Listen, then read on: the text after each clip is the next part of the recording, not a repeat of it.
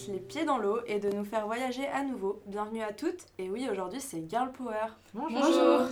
Elles vont donc vous présenter chacune leur récit de voyage, avec leurs surprises ou leurs déceptions. Maëlys va commencer en vous parlant de son expérience de jeune fille au père en Australie.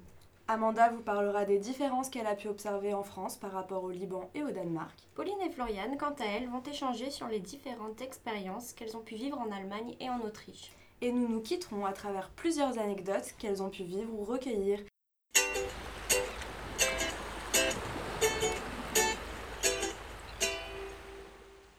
Il est donc temps euh, de laisser la parole à notre première experte du voyage, Maëlys.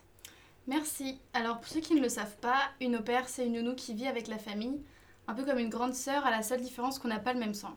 J'ai donc vécu cette expérience, cette expérience de vie pendant six mois à Sydney en Australie et je vais vous raconter la réalité d'une opère au quotidien, entre ce que tu t'imagines et ce qui se passe réellement. À 7h30, c'est le début de la journée. Le premier jour, je veux faire bonne impression, je descends, prête à partir à 7h. Et en fait, je me rends compte que je suis la seule à être prête. C'est le gros rush, j'ai envie de me rendre utile, mais c'est mon premier jour, je sais pas trop quoi faire. Mais bon, ça, j'avoue que c'est valable seulement la première semaine. Ensuite, je finis par me lever à 7h25 pour partir à 7h30. Le seul effort que je fais, c'est échanger mon pyjama contre mes vêtements. Se laver les dents, oh, ça peut bien attendre une heure. Quand tout le monde est enfin prêt, après les cris, les pleurs et les disputes dès le matin, on peut partir direction l'école. Une fois rentré à la maison avec Willa et Leila, les deux petites filles qui ne vont pas encore à l'école, à moi de jouer pour les distraire. Un bon père qui se respecte, j'essaye de varier les plaisirs. Aller à la bibliothèque, au parc, jouer à la maman. Mais des fois, c'est tellement tentant de juste allumer la télé, leur mettre Peppa Pig, leur dessin animé préféré, et de chiller, tout en le surveillant bien sûr. Vient l'heure, il faut préparer à manger pour le repas de midi un bon fille au père qui se respecte. Encore, j'essaie de leur cuisiner des repas variés. Et finalement, au bout de quelques semaines, je finis par faire du riz et des brocolis tous les midis, je leur mets du ketchup en plus et tout le monde est content. Après le repas, l'heure de la sieste.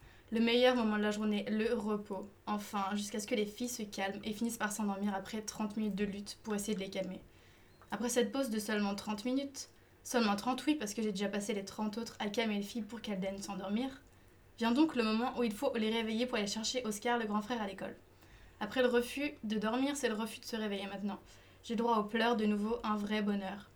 Quand les deux princesses sont enfin prêtes, direction l'école encore. Quand Oscar rentre dans la voiture, je me vois agir en maman. Alors ta journée Bien, qu'est-ce que t'as fait aujourd'hui? Rien.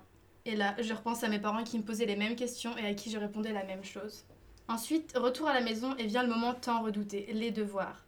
Tout stratagème est bon à prendre. Si tu fais tes devoirs, tu pourras choisir le film que tu veux regarder après. Pendant que je laisse le garçon méditer à cette proposition et prier pour qu'il prenne la bonne décision, c'est l'heure du bain pour les filles. Alors au début c'était la guerre pour laver les cheveux, comme 99,9% des enfants, mais ça s'est transformé en guerre pour ne pas laver les cheveux tous les jours. Elles sont devenues le 0,01% des enfants, va comprendre pourquoi. Déjà la fin de la journée, petit moment de détente, on est tous devant la télé, yes, il a fait ses devoirs. On regarde le film préféré des enfants, les Blues Brothers, pour la deuxième ou troisième fois de la semaine, film auquel je comprends toujours rien d'ailleurs. À 18h30, enfin plutôt 19h, la maman arrive et là, j'existe plus. Ils sont fatigants, mais qu'est-ce que je les aime ces petits? Et demain, on est reparti pour la même journée. Et bah dis donc, merci Maëlys pour cette expérience. Amanda va maintenant nous présenter les différences qu'elle a vues entre le Liban, le Danemark et la France. Merci. je suis Amanda et c'est mon histoire de voyage. Si vous aimez être inspiré par une culture différente, et voyager du monde comme nous, alors vous écoutez le vrai podcast. Donc, mon nom complet est Amanda Alouche, le prénom est danois, mais mon nom est libanais. J'ai de la chance, je suis née au Danemark, mais mes parents sont libanais. Alors, cela m'a donné plus de connaissances de culture. Mais ça ne s'arrête pas là. J'étudie la langue française, littérature et culture, et maintenant je suis prise pour le programme d'Erasmus qui ont un séjour à l'étranger. Donc, j'étudie un semestre en France pour explorer un nouveau pays. Avoir plus de connaissances de culture est formidable. Vous savez peut-être quand vous voyagez, vous serez surpris des différentes cultures. Je voudrais raconter comment je vois les cultures différentes et si je vois comparaison. Je vais commencer avec le Liban. Le Liban a, été une colonie de France, donc il y a plus de choses que je, je peux comparer avec France. Cette convaincante, j'étais à Paris avec ma mère et je me souviens d'un commentaire qu'elle a dit Paris me rappelle le Beyrouth juste plus propre. Je ris, mais elle a raison. Je compare souvent la France avec le Liban, par exemple l'université et le, et le système de l'université aussi. Comme au Danemark, c'est très différent. Les technologies sont plus développées et ont quelque chose sorte relaxant, spécialement avec l'examen. Autre exemple, c'est le bisou. C'est une chose de France et c'est surprenant pour les Danois, mais pour moi, je pense que c'est euh, normal parce qu'au Liban, pour saluer, on se fait la bise aussi. Danemark. Euh, Danemark, il y a des statistiques qui montrent que Danemark est le pays le plus heureux. Je pense parce que l'État-providence donne une confiance avec l'économie. La relation de revenus est importante pour les gens et l'État donne cette possibilité. Par exemple, tous les étudiants ont un revenu pendant qu'ils étudient, pas de l'été. Je reçois souvent les mêmes questions quand je suis l'étranger et d'autres me posent des questions sur le Danemark. Est-ce que faire des vélos au Danemark Et ma réponse est oui. Quand vous avez à Copenhague, vous voyez presque plus de vélos que de voitures. Il y a une chose que je pense tout le temps. Au Danemark, nous mangeons plus sainement et nous ne savons pas qui s'appelle rugbrød. C'est peut faire des céréales complètes. Et en France, les, gens mangent presque toujours un dessert avec le déjeuner et mangent tout avec du pain. Et c'est la même chose au Liban. J'essayais, j'essayais que trouve rugbrød à Liban, mais aucune des personnes ne sait pas qu'est-ce que c'est. En France, j'ai trouvé dans le supermarché, mais dans le, département bio, mais il n'y a pas beaucoup de gens de français qui connaissent Rupert. Mais, pas, mais je ne me plais pas parce qu'ici en France, il y a beaucoup de desserts que j'adore. Donc, je suis une fille danoise avec une famille liban qui étudie le français. Merci. Merci beaucoup Amanda pour ton récit de vie. Pauline et Floriane vont à présent échanger autour des différences et des anecdotes qu'elles ont pu remarquer entre l'Allemagne et l'Autriche. Alors les filles, comment vous avez découvert ces deux pays? Eh ben, J'ai eu la chance euh, de commencer l'allemand très tôt euh, en CM1 à l'école et euh, j'ai poursuivi au collège en première langue. Et j'ai eu la chance d'avoir un très bon professeur qui était très investi, nous emmenait dès qu'il pouvait en Allemagne. On a commencé par des petits marchés de Noël, aller à Cologne, avec sa chapelle, tout ça. Et après, euh, on a fait des plus gros voyages, comme en quatrième, j'ai pu aller à Berlin une semaine. Euh, en troisième, c'était euh, un tour, mais un peu de toutes les régions qu'on pouvait, tout ce qui était Baden-Württemberg, la Bavière, tout ce qui était vraiment explorer la forêt noire, voir les détails de l'Allemagne et la connaître un peu en profondeur. Après, du coup, j'ai pu connaître le pays en lui-même à ce moment-là, mais pas énormément les gens, parce que bon, en voyage scolaire, on reste majoritairement avec sa classe. Par contre, cet été, euh, je fais de l'équitation et avec, euh, avec ce sport, j'ai eu la chance d'aller sur les tournages de films, euh, car ils demandaient des chevaux qui étaient capables de faire ce que les notes faisaient. Et là, j'ai pu vraiment découvrir les personnes, les, la mentalité allemande en fait. Mhm. Et pour toi, Floriane? Bah Moi, j'ai toujours vécu en Alsace, jusque cette année où je suis venue donc, dans le Nord. Et au final, j'ai toujours été confrontée à cette culture allemande. J'ai appris l'allemand avant l'anglais en fait parce que euh, à l'époque c'était obligatoire en fait de commencer avec de mm. l'allemand. Et ma mère après m'a jamais désinscrite. Donc j'ai toujours eu un peu euh, ce rapport à l'Allemagne. Et surtout comme j'habitais à Mulhouse et qu'en 20 minutes en voiture euh, je pouvais être en Allemagne on y allait régulièrement pour faire nos courses pour manger une glace ce genre de choses. Et en Autriche j'y suis allée parce que c'était pour un voyage scolaire pour améliorer mon niveau d'allemand euh, bah, pour le bac. Et euh, ça m'a permis euh, du coup de, de, pouvoir comparer la culture autrichienne, allemande et française. Et du coup, ben, il y a eu pas mal de surprises. Moi personnellement, ce qui m'a plus étonné, c'était la nourriture, je dirais, au premier abord. C'est vrai, beaucoup, de, beaucoup de saucisses. énormément de charcuterie. Dès, dès le petit-déj, c'est un peu surprenant pour nous, les Français, mm. qui aiment beaucoup le sucré. le, le, salami à 7h du matin, c'est pas trop, pas trop ma tasse de thé. Euh, après cet été, j'ai découvert euh, le Jack Daniels Coca euh, déjà fait en canette. c'était assez spécial. Et par contre, j'ai été vachement surprise, c'était les cornichons au miel. je n'avais jamais vu ça ailleurs et j'avais vachement bien aimé. Et impossible de le retrouver depuis. Ce qui est dur aussi en Allemagne, par contre, c'est de trouver de l'eau plate. L'eau plate, c'est c'est compliqué à trouver. Hein. En général, on trouve que, que de l'eau gazeuse partout. Mm. L'eau gazeuse, on n'en manquera jamais, mais trouver de l'eau plate, c'est c'est compliqué. Hein. Ils, ont, ils ont trois niveaux en fait d'eau. Euh, l'eau plate, euh, l'eau plate, l'eau finement gazeuse et l'eau extrêmement gazeuse en fait. Il faut être chanceux pour trouver de l'eau plate. C'est ça. Après, euh, les différents états d'esprit aussi. J'ai noté que les Allemands étaient beaucoup plus travailleurs et beaucoup plus ouverts vis-à-vis des autres cultures. Contrairement en France, les, des Français, dès qu'ils connaissent pas beaucoup un, un, langage, ils vont très vite s'y limiter, rester dans, dans, leur zone de confort. Alors que les Allemands, ils vont toujours essayer de connaître plus. Par exemple, s'ils commencent à apprendre une langue, ils vont très vite euh, la développer, la développer. Et euh, par exemple, en France, je sais pas si Amanda l'a ressenti, mais que, que, que bah, les, les, gens n'aiment pas parler notre langue mm. et ils vont pas essayer de faire l'effort de comprendre les autres. Alors qu'en Allemagne, dès qu'ils savaient que j'étais française, ils faisaient l'effort d'essayer de faire des bonjours, ça va. Alors, bah, même si l'accent n'était pas là, l'intention elle y était et ça faisait vraiment plaisir. Mais ils ont, ils ont un meilleur niveau de langue en fait en mm. général. C'est pour eux l'anglais c'est je vais pas dire tout le monde hein, parce qu'il y a toujours des exceptions mais c'est vrai que chez eux l'anglais c'est presque naturel en fait. Mm. Ils ont, ils ont un super bon accent, ils ont ils l'apprennent hyper bien et en général ils s'ouvrent aussi à une autre à une troisième langue. Mm. Mais euh, ouais, après, au niveau de la mentalité, étant donné que moi je suis à la frontière, c'est compliqué parce que, bon, bah, ils nous aiment pas trop, quoi. On, vient chez eux euh, parce que c'est moins cher, donc ils, le savent et euh, ils savent qu'on profite, entre guillemets, quoi. Mais c'est pas. du coup, ils sont. Bon, ils sont pas fermés, hein, c'est pas mm. ça que je dis, mais c'est vrai que parfois, ils le montrent qu'ils qu nous aiment pas forcément, quoi. Après, tu m'as dit plutôt que tu avais été vachement étonnée par quelque chose Ouais, euh, ben, étonné, euh, moi j'ai toujours vécu un peu là-bas, mais euh, c'est mhm. vrai qu'ils ont un impôt sur la religion en fait. Et cet impôt, c'est tout le monde est obligé de le payer à partir du moment où il a été baptisé. Parce que quand tu es baptisé, tu es considéré comme religieux à partir de ce moment-là. Et tu dois payer cet impôt à l'église pour entretenir les églises, pour, pour, bah, pour entretenir aussi les, les prêtres, pouvoir les payer. Et en fait, ça fait que s'ils ils veulent arrêter de payer cet impôt pour diverses raisons financières ou, euh, ou autres, ils sont obligés de faire un papier officiel à l'église pour se retirer en fait de la religion et à partir de ce moment-là, ils peuvent plus du tout, mais plus du tout recevoir aucun sacrement. C'est en hausse, il y en a beaucoup qui arrêtent de, du coup et donc euh, en ce moment ils râlent assez parce qu'il y a beaucoup de comme il y a beaucoup moins de revenus en fait comme beaucoup de gens partent, il y a beaucoup d'églises qui sont à l'abandon et dans des états qui sont je peux dire lamentable, mais qui, qui se dégrade, quoi. Et donc, euh, ça, ça fait beaucoup parler en ce moment dans les journaux. Et du côté de l'Autriche, du coup, c'est en voyage scolaire, c'est ça que tu avais été? C'était un voyage scolaire, ouais. Euh, j'en ai profité, euh, j'en ai profité pour, bah, du coup, être en contact avec une famille autrichienne pendant une semaine. Et bah, pour moi, ça s'est bien passé. Mhm. Et j'ai pu. alors, sincèrement, je, je me souviens plus du nom de la ville, mais on était proche de l'Allemagne. On était proche de, de Munich. Et ça fait qu'on euh, a, on a voyagé entre les paysages autrichiens et on, a, on est parti à Munich, on est parti euh, un peu partout. Et ça m'a permis de découvrir aussi, euh, bah, du coup, plus les gens pour le coup. Parce qu'on était vraiment tout le temps avec nos correspondants. Donc là, c'était vraiment. on a été en cours avec eux. on a fait tous nos, tous nos voyages en fait avec eux parce que du coup, ils étaient excusés pour une semaine en cours. Mm.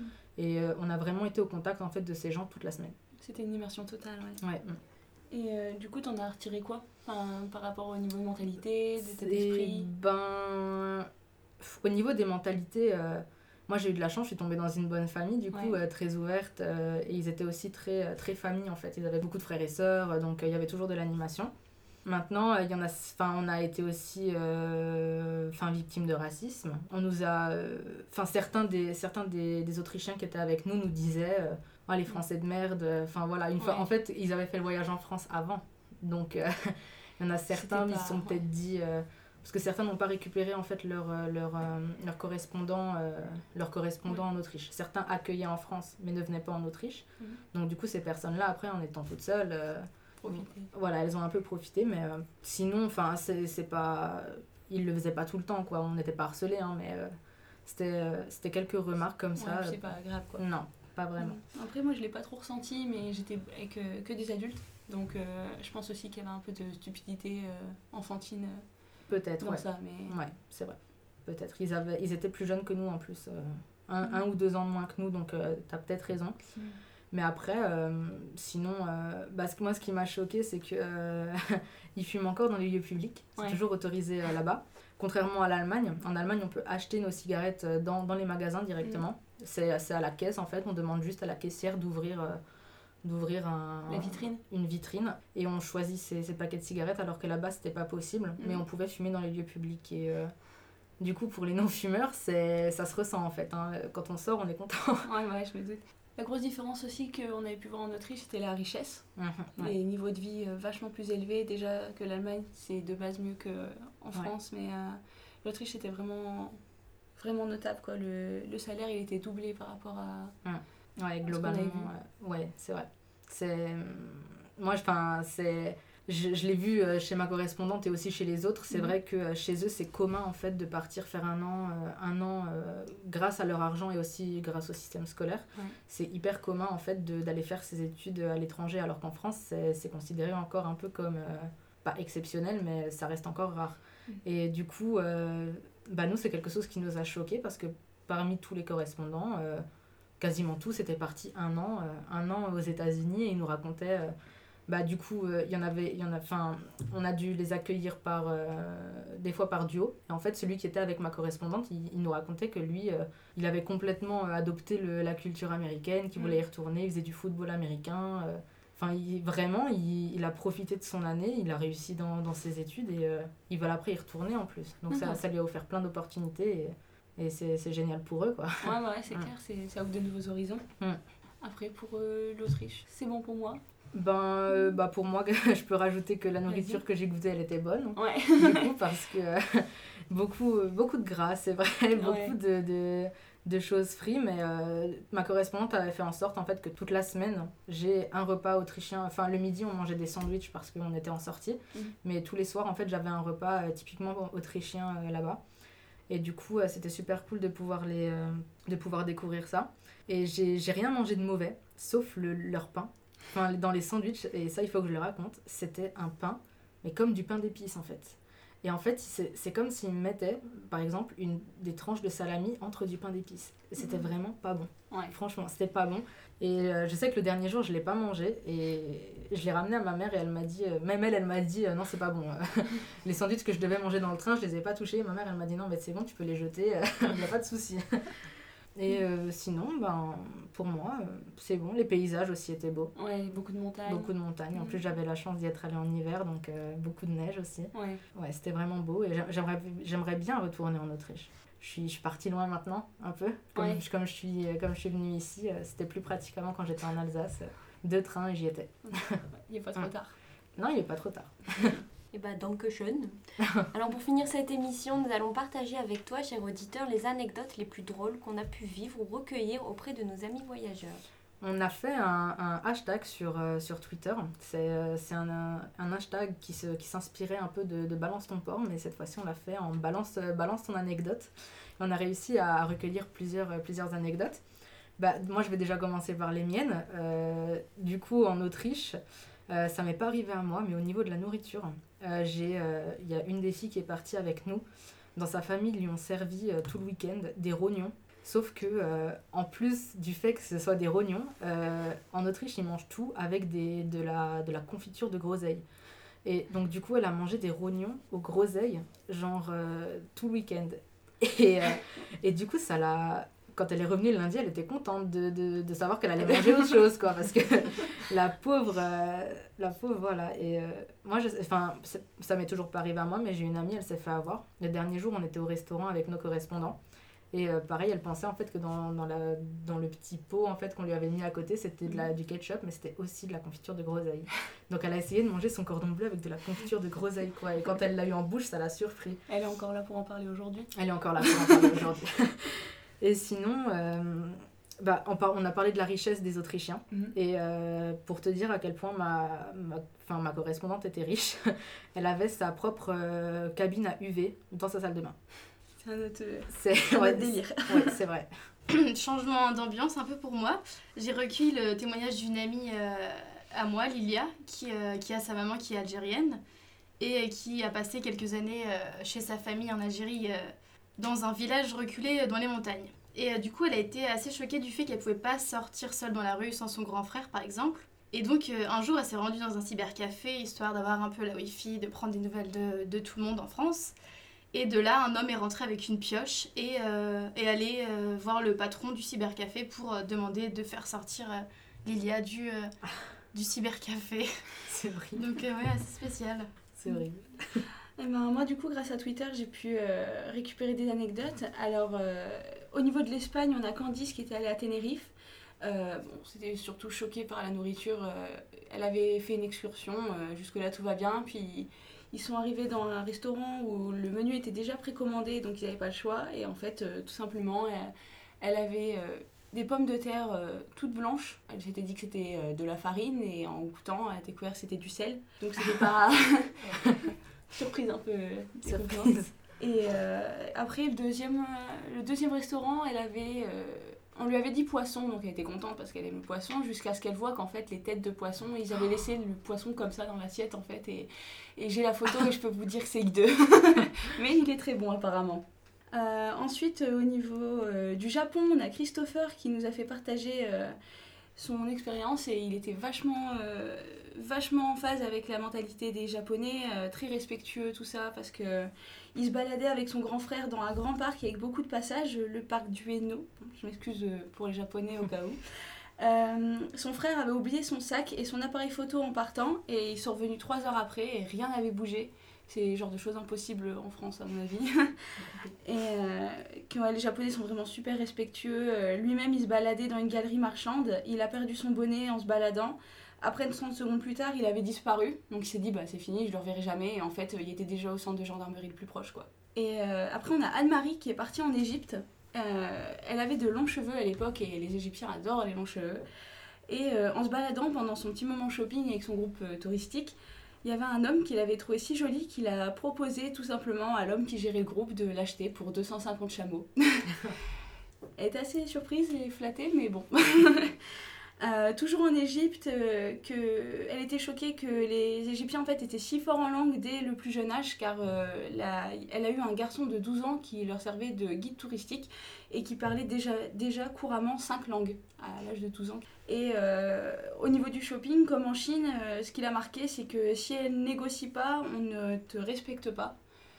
tout, sur tout ce qui est marché, tout ça. Et par contre, quand les prix sont affichés, là, ça devient vraiment mal poli et on peut se faire virer du marché pour ça, quoi. Euh, ensuite, on a Marion qui est allée en Chine. Euh, donc ça, c'est assez connu quand même, mais euh, les animaux domestiques qui sont pas les mêmes. Donc les lapins remplacent nos chiens. Donc les, on voit des lapins se balader en laisse dans la rue. et on verra jamais de lapin qui est au menu d'un restaurant en fait. Qu'elle avait failli se retrouver également en prison parce qu'une personne du groupe voulait une fausse montre. Sauf que bah, il n'était pas au courant que c'était une fausse montre et les vendeurs ont commencé à vouloir appeler la police, tout ça. Ils les avaient enfermés dans l'arrière-boutique en, en, en les rappelant. Et ma soeur qui, qui était là aussi euh, parlait un peu, un peu chinois et a essayé de les convaincre que en fait, la personne n'était juste pas au courant. Mais bon, c'était assez têtu quand un chinois apparemment. et, euh, et, après, on a Thomas, pour finir, euh, qui, est, qui, nous, qui a rendu visite au Canada et qui a été vraiment Il était trop content de voir la mentalité qui était totalement différente euh, de celle française, une mentalité très positive, toujours de, bonne humeur, euh, énormément d'entraide et de respect. Euh, ce qui l'a choqué, c'est dans les transports en commun, où en France, tout le monde se bat pour monter dans le bus en premier, les gens font la queue pour monter en attendant leur tour. Et qu'il y avait des différences aussi au niveau du langage, comme des petits trucs marrants, comme les expressions. Nous, on dit c'est super, eux disent c'est tigidou. et euh, j'ai trouvé ça vachement mignon. Et ouais, donc voilà, il était, il était heureux pour ces petits détails euh, qui ont égayé son séjour. Oui, c'est une fois à, Marrakech, moi et ma copine Nana, et on était perdus dans le marché qui s'appelle Sou au Marrakech. Mm. Et nous sommes allés pour, euh, pour une, heure ou, ou deux jusqu'à un homme qui nous a aidé à trouver notre hôtel et les autres, nous avons voyagé avec. Et ils nous ont attendus pour dîner, euh, je pense, pour une heure ou, comme ça. Eh ben, très bien, merci les filles, c'était super. C'était vraiment de euh, belles expériences. Ouais, tout à fait. c'est sympa. Non, merci. merci à vous.